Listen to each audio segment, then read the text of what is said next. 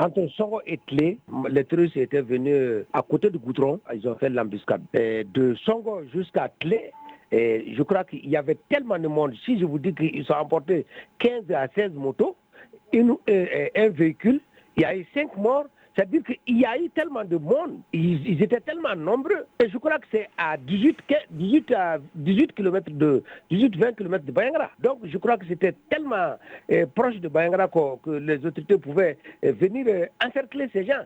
Ils pouvaient, quitter même Sévaré, venir les encercler. Mais ils ont fait leur forfait, ils sont partis. Mais les autorités sont venus un peu tard.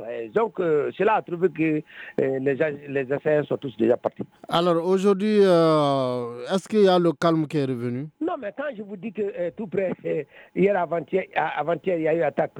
le 5, il y a eu attaque. Et le 29, il y a eu attaque. Donc, je dis, chaque jour presque, il y a les attaques. Il y a les attaques, surtout dans l'axe Sévaré. Bayangara, Bayangara, Bankas.